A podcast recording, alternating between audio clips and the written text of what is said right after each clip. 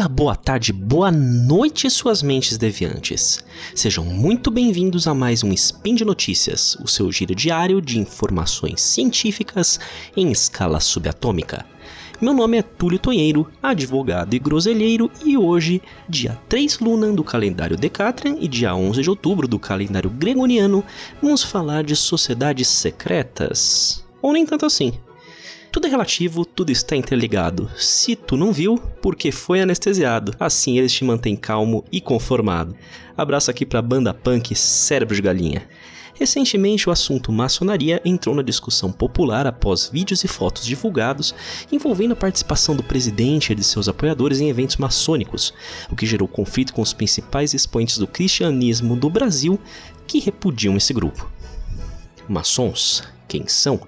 Onde vivem, do que se alimentam e principalmente porque são rejeitados pelo cristianismo. Hoje no Spin de Notícias. Speed Notícias.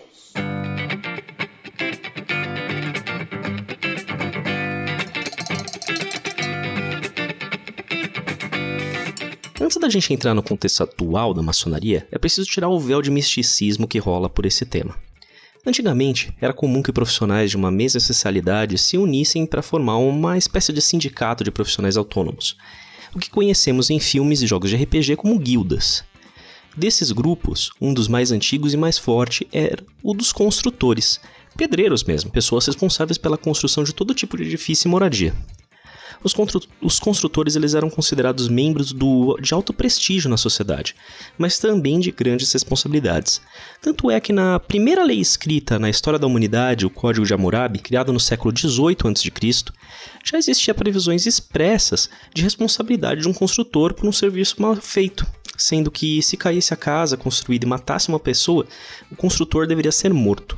Os construtores organizados acabaram criando então uma organização conjunta, independente de reinos e nações, que foi o embrião da maçonaria. A palavra maçom tem sua origem no francês, com a mesma pronúncia, mas escrito com dois S's, que significa, traduzindo para o português, pedreiro, literalmente. Foi na Idade Média que a maçonaria passou a admitir membros de outras, outras profissões e evoluiu de uma organização de profissionais para um espaço de debates filosóficos e de livre expressão do pensamento. Os simbolismos adotados pela maçonaria até hoje refletem essa origem de construtores, com uma régua, o compasso ou a figura de um homem de pedra lapidando a si mesmo em busca da perfeição. Aliás, curiosidade, é daí que vem também a sátira do episódio de número 115 dos Simpsons, onde eles mostram a ordem dos lapidários, que no inglês é chamado de stonecutters, ou cortadores de pedra. A maçonaria cresceu e sofreu muita influência dos pensamentos iluministas da época da Revolução Francesa. Naquela época, ela já era um grande e forte agente político, com discussões de rumos das nações que eram feitas dentro dos templos e aplicadas na sociedade por seus membros. Tanto assim é que o lema liberdade, igualdade e fraternidade foi adotada pela própria ordem, e hoje mesmo pode ser lido nas praças do maçons que tem na, na cidade de São Paulo e São Caetano do Sul, escrito em monos, monumentos nelas, por exemplo. Tamanha era a força da maçonaria como uma influência política que passou a rivalizar com a principal força mundial que existia à época, a Igreja Católica. Já em 1738, o então Papa Clemente XII editou uma bula, algo parecido com os decretos presidenciais, em que proibia que fiéis integrassem qualquer sociedade ou convenção secreta. A proibição existe até hoje. Embora seja claro que a proibição veio para podar a influência política dos maçons, o argumento da igreja era de evitar a influência de paganismo, já que a maçonaria adotou em seus rituais a simbologia de diversas culturas e religiões. Cabe dizer que, para ser membro da maçonaria, é preciso acreditar em alguma divindade, qualquer que seja, e portanto proibido o ateísmo. Por conta da pluralidade de crenças, os maçons se referem à entidade criadora como Gadu, uma sigla para Grande Arquiteto do Universo. E aqui, mais uma vez, uma referência ao ofício de construção de edifícios. A lista de maçons famosos na história do mundo conta com pessoas como Voltaire, Mozart, Napoleão Bonaparte, George Washington, Dom, Dom Pedro I, Rui Barbosa, Martin Luther King Jr. e mais atualmente Mário Covas, Michel Temer, Luiz Henrique Mandetta e Hamilton Mourão. E não existe uma única maçonaria, mas sim várias maçonarias diferentes. Embora muito parecidas em sua essência, elas seguem ritos e princípios um pouco diferentes. No Brasil, os dois maiores grupos de maçons conhecidos são a Grande Loja do Estado de São Paulo e o Grande Oriente do Brasil, ambos reconhecidos pela Grande Loja Unida da Inglaterra, que é essa a maior e mais influente entidade maçônica no mundo hoje. Até a penúltima versão do Código Canônico da Igreja Católica, a maçonaria era, espera, ela era expressamente proibida, a norma atual do direito canônico não prevê uma proibição expressa. Porém, em 1983, a Igreja Católica reforçou a proibição em uma declaração pública, por meio da Congregação para a Doutrina da Fé, um, órgão que evoluiu da Inquisição e hoje é denominado de Discatério para a Doutrina da Fé. A declaração previu que as doutrinas da maçonaria são inconciliáveis com a doutrina católica e considerou que os fiéis com associação à ordem estariam em pecado grave, impedidos de realizar a sagrada comunhão, ou seja, o ato de receber a hoste e vinho em simulação à última ceia de Cristo. Cabe dizer que até o atual Papa Francisco reforça a posição contrária à maçonaria, inclusive com atritos em 2017 com a Ordem dos Cavaleiros de Malta, que buscavam a revogação da proibição. Outras doutrinas cristãs no mundo possuem um pensamento parecido com o da Igreja Católica, considerando que os atos promovidos em sociedades secretas e não estritamente cristãs levaria a pessoa às sombras e distante da luz verdadeira da fé cristã. Existem pronunciamentos claros nesse sentido de luteranos, evangélicos, neopentecostais, batistas, ortodoxos e até mormons. E, mais uma vez, muito desse tipo de comportamento vem de diversos relatos associados a práticas místicas ou assustadoras aos praticantes da maçonaria. Uma das principais e mais conhecidas controvérsias se dá diante da imagem do bode. Diversos boatos diziam que as pessoas que eram iniciadas na maçonaria deveriam montar um bode cavalgalo, entre aspas, um registro histórico desse boato pode ser visto na pintura do pintor, ilustrador e cartunista Cassius Marcellus Coolidge, o mesmo responsável por aqueles quadros famosos de cachorro jogando cartas. No quadro Hiding the Goat, o pintor mostra diversos cães em roupas cerimoniais em uma sala que remete aos templos maçônicos, enquanto um dos cães está sentado vendado sobre um bode e outros cães conduzem o bode pela sala.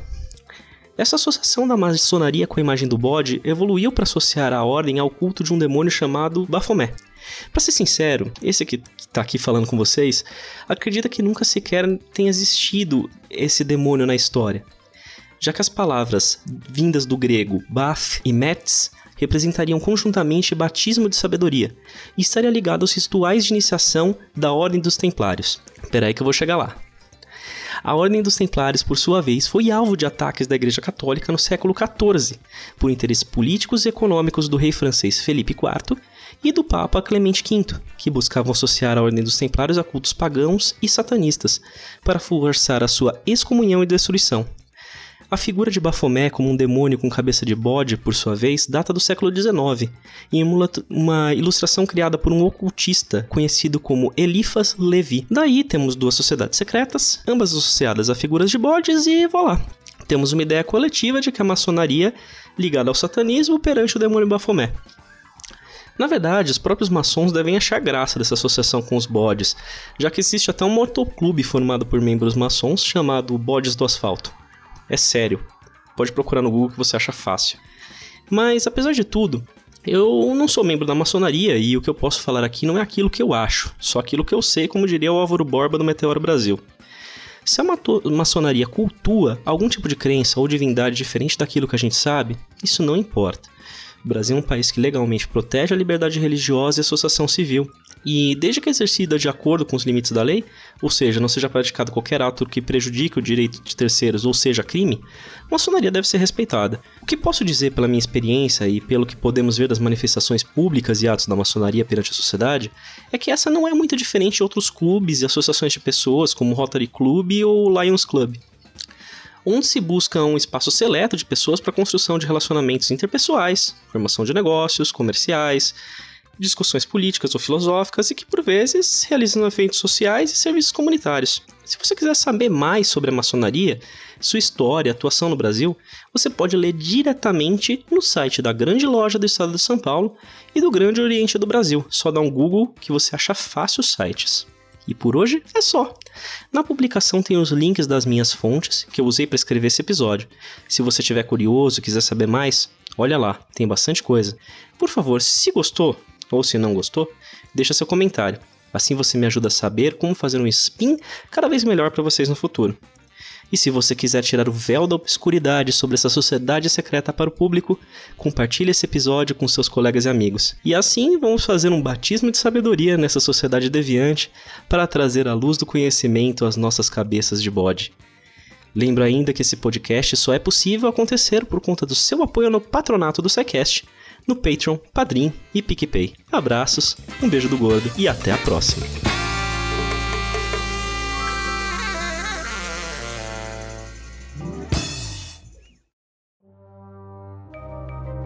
Este programa foi produzido por Mentes Deviantes. deviante.com.br